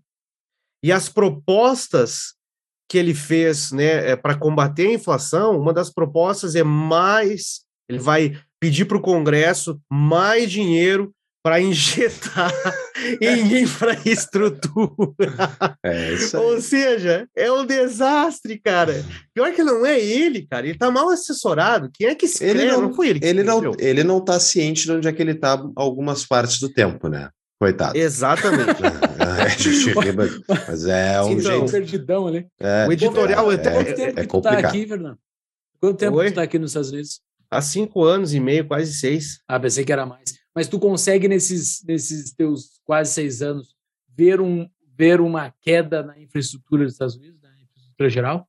Ou, Olha, ou, ou, eu- ou- não dá para ver isso? Porque tem eu acho gente, tem, tem bastante tese dizendo que a infraestrutura dos Estados Unidos está bem deficitária, assim, do que era antes. Eu não sei julgar isso. Olha, uma excelente pergunta. Eu, no meu dia a dia, quando eu vou para cima e para baixo, eu não noto muita diferença, mas eu já li bastante e eu ouvi, porque eu conheço pessoas, né, até na comunidade brasileira, que eles têm, são donos de negócio, têm negócio de transportadoras de transporte e viajam a longas distâncias. Esse pessoal, eles já comentaram que a situação, é, e esse pessoal mora aqui há bastante tempo, já são cidadãos, etc., comentaram que está pior do que do que já esteve anteriormente. Então, realmente é, é uma coisa para se analisar a infraestrutura aqui nos Estados Unidos. Mas o editorial que o Biden escreveu, em primeiro lugar, ele não entende o porquê que nós temos essa inflação, né? Que é a intervenção do governo, que é a impressão de dinheiro desenfreada, e a solução dele também é inadequada. Ou seja, é uma grande oportunidade que ele tinha de, quem sabe, é, trazer para o lado dele o eleitorado, ou a classe média norte-americana, ele assinou um editorial do Wall Street Journal. Mais uma vez, um desastre. É, infelizmente, a administração não tem sido muito boa, né? A gente vê os indicadores e os resultados aí, mas. É, e, e essa chance, essa chance, essa possibilidade de virar pro, para os republicanos é, é algo é algo meio que claro que não é novidade, porque isso acontece geralmente nos middle sempre sempre sempre, sempre vira, né? Mas é que os republicanos estão divididos. Né? Eu sigo a congressista aqui da minha região republicana no Twitter, tipo, é uns negócios bizarros os posts dela. Assim. É 50 mil likes. Aqui nos Estados Unidos não é tão grande assim esse negócio de like em, rede social. Né? Ela é mega seguida, ela, ela vai naquele, naquela, naquele ritmo bem Trump, assim, tudo é Trump, tudo é Trump. Ela, na imagem dela é um chapéu escrito 45, né? Que é o, que é o Trump, né? O chapéu 45 é o Trump. Né? Eu não sei como que os republicanos vão responder a isso. Tu acha que o, o Trump pode, pode conseguir uh, uma pode conseguir a indicação republicana de novo? Porque ele é ame ou, ou odeia, assim, né? Os caras ou, É. dentro do partido odeiam ele ou amam ele. Ele tem É. uma maioria dentro desse movimento. Olha, eu vou ser franco com você. Eu acho que o Trump ele quer sim concorrer em 2024, tá? Ele, eu não sei, tem uma questão. Ele tá do- com anúncio pago no YouTube. Quando entra no YouTube, tem anúncio É. pago do Trump. É um negócio muito doido. assim. Exatamente. Eu acho que o Trump ele quer sim concorrer em 2024, vai depender de uma questão litigiosa que não sei se está para acontecer lá da, da- do Trump Organization, dos impostos dele, eu não sei.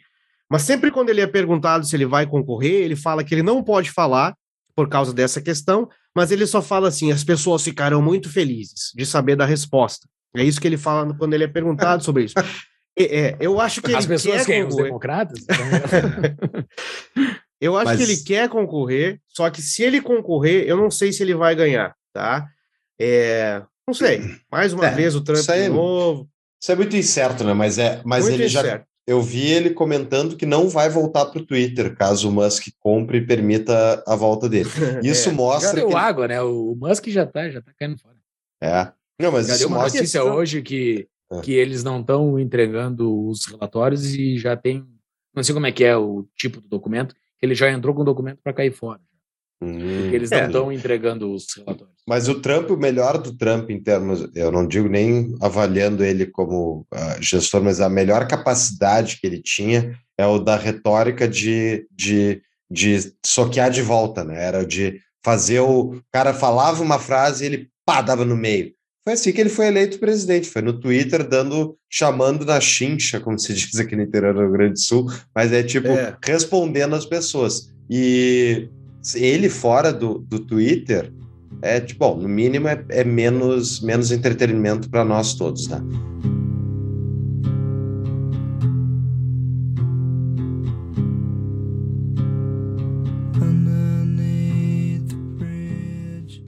Mas tem a outra pergunta aqui do Ramon. Você acha que a economia americana pode entrar em uma espiral intervencionista que a cada nova intervenção um novo problema é gerado? Entrar numa espiral intervencionista. Como é que é o nome do patrão? É o Ramon? É o Ramon, Ramon. Ô, Ramon.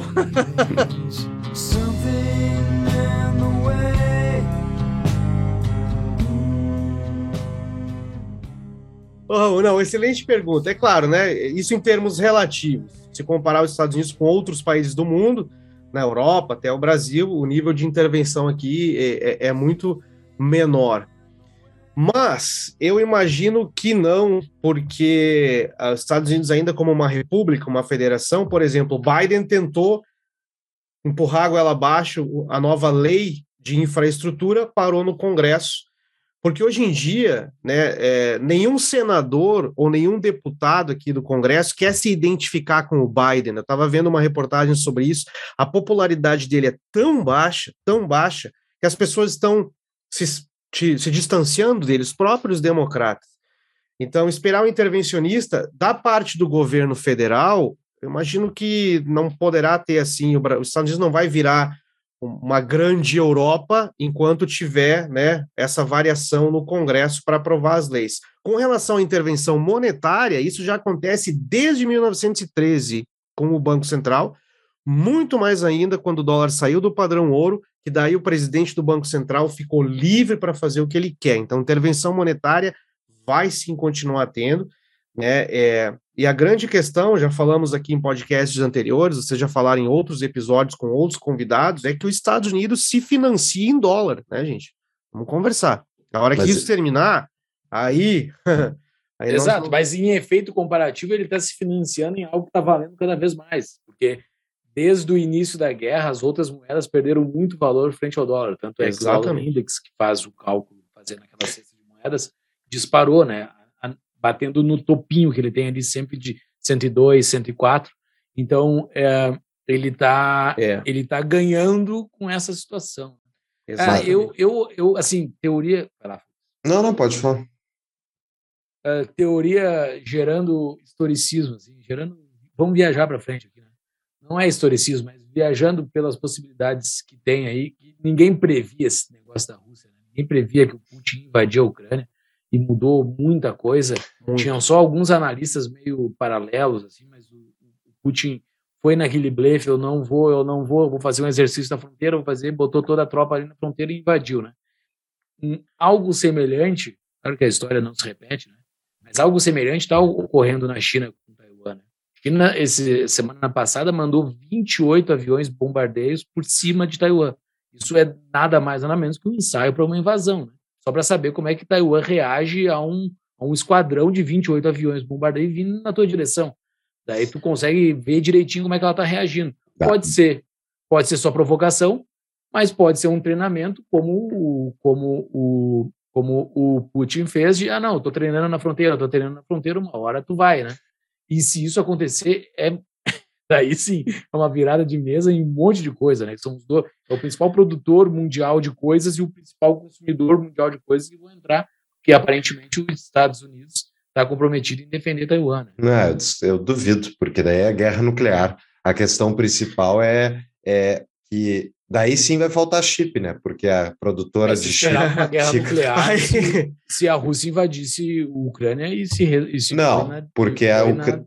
Não, não se esperava, porque só se espera se entrar, se entrar um, um conflito direto. Se entrasse no OTAN. É. Exato, é. Eu Mas acho assim... que isso tudo vai depender, e aí eu não tenho essa informação, tá? É, tudo vai depender de como é que a população da China está reagindo a essa. A, acho que agora está arrefecendo ou diminuindo, mas essa onda de lockdowns do, do governo chinês contra a população é, em Xangai para atingir o Covid-0, né? Eu não sei se uma invasão de Taiwan uh, isso traria pontos para o Partido Comunista Chinês com a população ou não. Tudo depende disso, né? O Bush aqui em 2001, quando a popularidade dele não era muito alta, ele foi eleito numa eleição bem controversa, deu 11 de setembro, ele começou a guerra no Iraque e a popularidade dele aumentou não, no início da começou guerra. a guerra no Afeganistão. Daí Afeganistão. ali ele bombou. Né? Ele tem, depois que foi para quando ele foi para o Iraque já começou a cair. É. É interessante isso, realmente, porque a gente é, tá, vai estar tá na show notes aí um, um artigo também da Reuters explicando como é que está sendo a percepção da população sobre os, os lockdowns. A né? Xangai, uh, cidade acho que é 22 milhões de habitantes, uma coisa bizarra é. assim, uh, com um lockdown furioso de semanas, Partido Comunista Chinês fazendo coisas horríveis e está gerando descontentamento, de acordo com esse artigo. Eu não duvido, né? Ninguém gosta de ser oprimido, mas a questão é que, como qualquer país de pessoas desarmadas frente ao Estado, os chineses não têm muito o que fazer, né? A gente agora está gravando alguns dias depois de que, quantos anos do massacre da Tiananmen Square? Foi 33, 33 anos. anos. 33 anos, né? Onde o Partido Comunista Chinês, respondendo a movimentações democráticas de é. pluralidade é. política, ele mandou os tanques para a rua e mandou metralhar a população que estava protestando por mais liberdade política. Então, eu não tenho a menor dúvida de que o PCC pode sempre piorar ainda mais o, o, a repressão e a opressão política na China, né?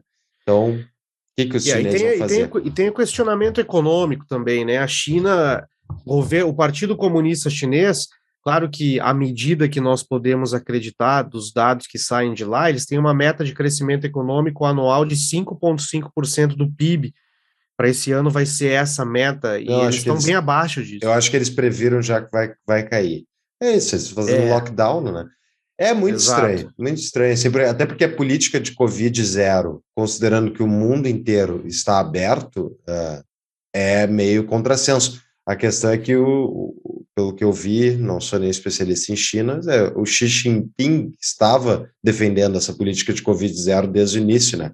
E, quer ou não, a China exportou esse modelo para países democráticos. Até em Porto Alegre foi trancado. Inacreditável. Até em Porto Alegre os caras conseguiram Mas botar o lockdown. Biden tem uma solução. É, uma, uma, das, uma, das, uma das estratégias do presidente Joe Biden aqui nos Estados Unidos para reduzir a pressão inflacionária é, é tirar a política de tarifas implementada pelo Trump nos produtos chineses. Ele quer uhum. tirar isso, né, para aumentar a oferta de produtos importados nos Estados Boa. Unidos para reduzir a pressão inflacionária, né? Eu vou ficar feliz, os preços vão cair nos Estados Unidos e quem vai ficar feliz também será o Partido Comunista Chinês. Não podemos negar, né? Que vai ajudar eles, mas isso mas... é uma questão de comércio internacional voltando à questão do a pergunta do Ramon se vai ter intervencionismo crescente, né?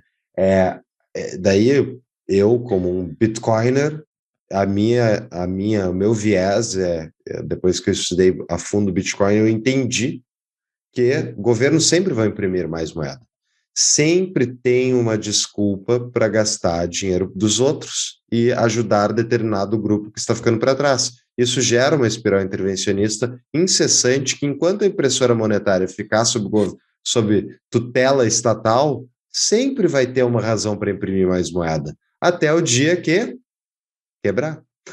Então, o dólar vai se fortalecer, porque a impressora monetária dos Estados Unidos é melhor do que a impressora monetária dos outros países. Vai quebrar muito país eco republiqueta da banânia antes de quebrar o dólar. Mas um dia o dólar o dólar está numa trajetória insustentável das décadas. Exatamente, isso é uma questão bem, bem interessante. Né? Já me perguntaram aqui como é que o dólar se valoriza se o Banco Central dos Estados Unidos aí imprimiu tanto dinheiro assim. É que o dólar é a moeda de troca internacional, né? Então eles podem imprimir aqui, mas o mundo inteiro demanda dólares. Então, nessa, nesse equilíbrio aí, né, o valor que o dólar perde em decorrência da impressão monetária é contrabalanceado com a demanda do resto do mundo, mas, mas de fato é. Eles exportam é, inflação, os Estados Unidos é. exportam inflação para o resto do mundo. É genial, é um ótimo esquema esse que eles montaram para eles.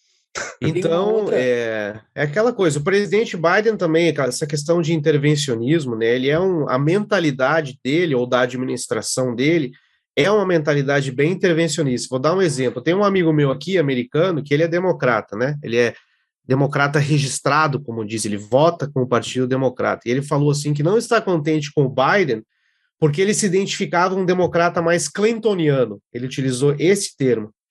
E ele deu alguns exemplos da administração do Clinton, né? Que o Clinton ele equilibrou uh, uh, de, saiu da administração com superávit no, no, governo federal dos Estados Unidos, ele reduziu programas sociais, ou seja, ele cortou gastos sociais depois que ele foi reeleito em 90, 96, é, ou seja, foi um democrata mais, mais moderado. Claro que ele tentou implementar um sistema de saúde uh, mais para beneficiar a maioria das pessoas, foi capitaneado pela Hillary Clinton na época, que não deu certo.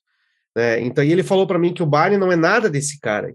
O Biden não, ele está bagunçado em todos os sentidos, entendeu? Então, é, é. complicado a administração tem, atual. Tem uma última pergunta de patrão aqui para ti, Verão. Frian Capistan, fazia tempo que ele não fazia pergunta. Eu não souber, vou fazer manda... que nem a pergunta do Fux, vou. Não, não, beleza. Não, isso aqui é bem de achismo, acho. Vernan, manda real. Acabou a Pax Americana? Pax Americana. Excelente pergunta. Uh, eu acho que está indo para o final, né? Compara Pax Americana Explica comparando. O que é a Pax Americana? Comparando com a Pax Romana, né? Quando o Império Romano aí é, não fazia mais guerras, não fazia mais nada disso. Acho que foi isso, se não me engano. Não sou perito do Império Romano, mas. Não, era, era. Pax porque ele, ele, ele cagava a regra em todo mundo e ele era o exército mais forte. Ninguém conseguia se contrapor, então era Pax Romana. Pax era a paz, exatamente. Era a paz forçada, entendeu? é.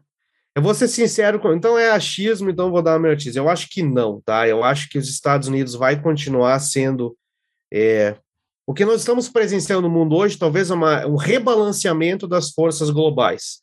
É, nós temos blocos se definindo, tem, vai ter o bloco China e Rússia para o lado de lá, unidos, mas para a economia dos Estados Unidos desfacelar ou implodir, eu acho que é mais médio e longo prazo. Não é ano que vem, não é esse ano.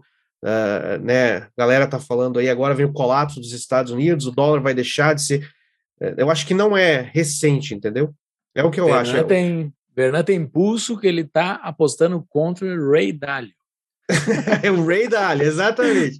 É, Tem um livro dele falando isso, um livro a... que eu, né, de quase 300 páginas que eu li só as 20 primeiras. Eu acho que esse, esse, esse poderia ser um ótimo tema para uma um Conexão Boss Futuro, requer muito, muito estudo da nossa parte, mas é a, é. É, a soma de dois, dois livros, principalmente, é o esse, the, uh, esse livro do Ray Dalio, que é o The, uh, the Long, Long Debt, Debt Cycle, né, o ciclo de longo, uh, ciclo de longo prazo da dívida, que ele argumenta que a dívida, então, uh, enfim, eu não vou fazer aqui todo o negócio, mas é, é isso. É, a gente está no final de um ciclo de 80 anos, mais ou menos, de aumento do sistema de crédito estatal e chega um ponto que a dívida colapsa uh, por variadas razões.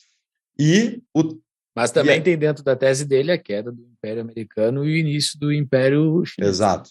E tem o outro livro, que é o do The Turning Point, que é o que argumenta sobre as mudanças geracionais, elas acontecem a cada quatro gerações, as gerações, desculpa, as, acontecem ao longo de quatro gerações, o equivalente às nossas, uh, às nossas temporadas climáticas, né? Então, tem o verão, depois o outono, inverno, primavera e depois. Então, tipo, a gente, esse turning point aí que a gente está chegando, essa, essa virada de chave, a gente está chegando no final da quarta, do quarto ciclo de 80 anos aí que está terminando isso, que é uma mudança geracional. E a gente está no final da anterior. Então muda os valores dos baby boomers que mandam no mundo ainda, né? O, o Biden é um baby boomer, uh, Acho que o, o eu nem, nem vou botar o, o Bozo como mandar no mundo, porque ele manda uma República do Brasil. Mas tem um monte de boomer ainda mandando nos países. É que baby mas... boomer serve bem para os Estados Unidos. O Brasil não serve, porque. Claro que quem serve. Nasceu, quem eu nasceu... conheço um baby boomer pobre aqui, fala nisso, tá? É uma... não existe um. Essa galera dos baby boomers, tá? Eles na época tinham quatro, quatro cinco filhos, compravam casas com, com 20% de pagamento adiantado. Eu não sei o que aconteceu com aquela galera. Bom, a década de 50, os Estados Unidos dobrou a renda per capita, né? Então, eu não conheço um baby boomer que não seja milionário. Mas é, é exatamente por causa do ciclo de longo prazo da dívida. É, eles pegaram a expansão de crédito. Então, quem comprou um ativo escasso, tipo um imóvel, nos anos 50, 60, 70, ele pegou a expansão de todo o crédito, tocou o imóvel dele para as alturas ele Foi. refinanciou isso mais de uma vez. Ele Foi. usou um ativo escasso como colateral para custear toda a subida de patrimônio dele. Só que hoje, tu, Verna, vai comprar uma casa aí. Quanto custa a casa, entendeu? Não é só isso, os baby boomers, é só, tem, tem filhos de baby boomers e netos que eles não estão preocupados, tipo, não estão preocupados com nada. Porque os baby boomers vão se aposentando e vão, infelizmente, né, falecendo, e aqui nos Estados Unidos tem muito essa questão da herança, né, que transmite, e É. muita gente acaba ganhando isso daí. Mas, o que eu reconheço é o seguinte, os Estados Unidos está em declínio, tá? Isso aí não há como negar. É, o que fez os Estados Unidos da América a potência que é hoje não foram as guerras, como a galera fala, porque no final do século XIX os Estados Unidos já era uma das primeiras economias do mundo, com um exército bem pequenininho, só baseado na inovação econômica e nas novas ideias. É essa questão de ser um ambiente propício à inovação, novas ideias, entendeu?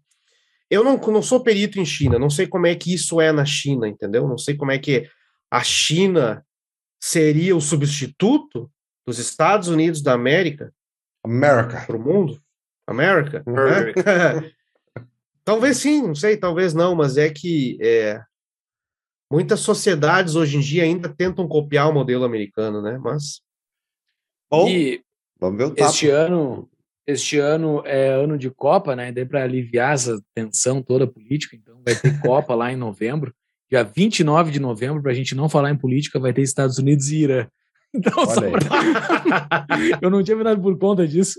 Caíram no mesmo grupo. 29 de novembro vai ter um joguinho bem interessante para se ver. é. Histórico, talvez. Talvez não É. eles repitam aquelas, aquele negócio de troca de buquês que nem foi feito ali na década de 80, né? Foi bastante bonito aquilo. E para a galera que gosta de Copa mais o longo prazo, aí, não sei, o julho talvez, a Copa de 2026 é nos Estados Unidos, Canadá Ah, e a próxima México. é aqui, é? É, Ah, é na, Não. é, no é na América do Norte. Né? exatamente. Ah, legal. Então, Muito bem. Quem gostou desse papo, né? Ou vão agora para ouvir o episódio 187 que a gente acabou de gravar, acabou de publicar com o Tavi Costa, que a gente mergulha em vários desses números e o Tavi tem uma baita análise eh, e também vários números. É bom seguirem o Tavi lá nas redes sociais, no Instagram principalmente, que ele divulga. Então, ouçam o episódio 187 e tem uma outra solução que vocês dois não deram para quem está, quem está ouvindo esse Preocupado. mundão e está tá descambando. Qual é a solução? É espalhar a liberdade pelo mundão É. e uma das formas é ajudar o Tapa entrando no nosso apoia-se.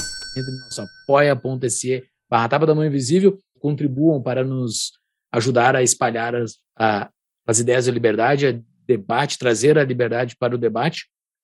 E você também acaba ganhando a possibilidade de discutir com a gente tantas ideias lá no nosso grupo do Discord. Entre no nosso apoia-se. Isso é uma baita alternativa frente a esse mundão que está vindo. Não é vendendo peixe, não só o tapa, todas as outras alternativas, iniciativas que falam sobre liberdade. Eu acho que o mundo precisa disso para enfrentar tudo isso que vai vir pela frente. Porque quando dá uma recessão, foi assim que eu conheci as ideias da liberdade lá em 2012.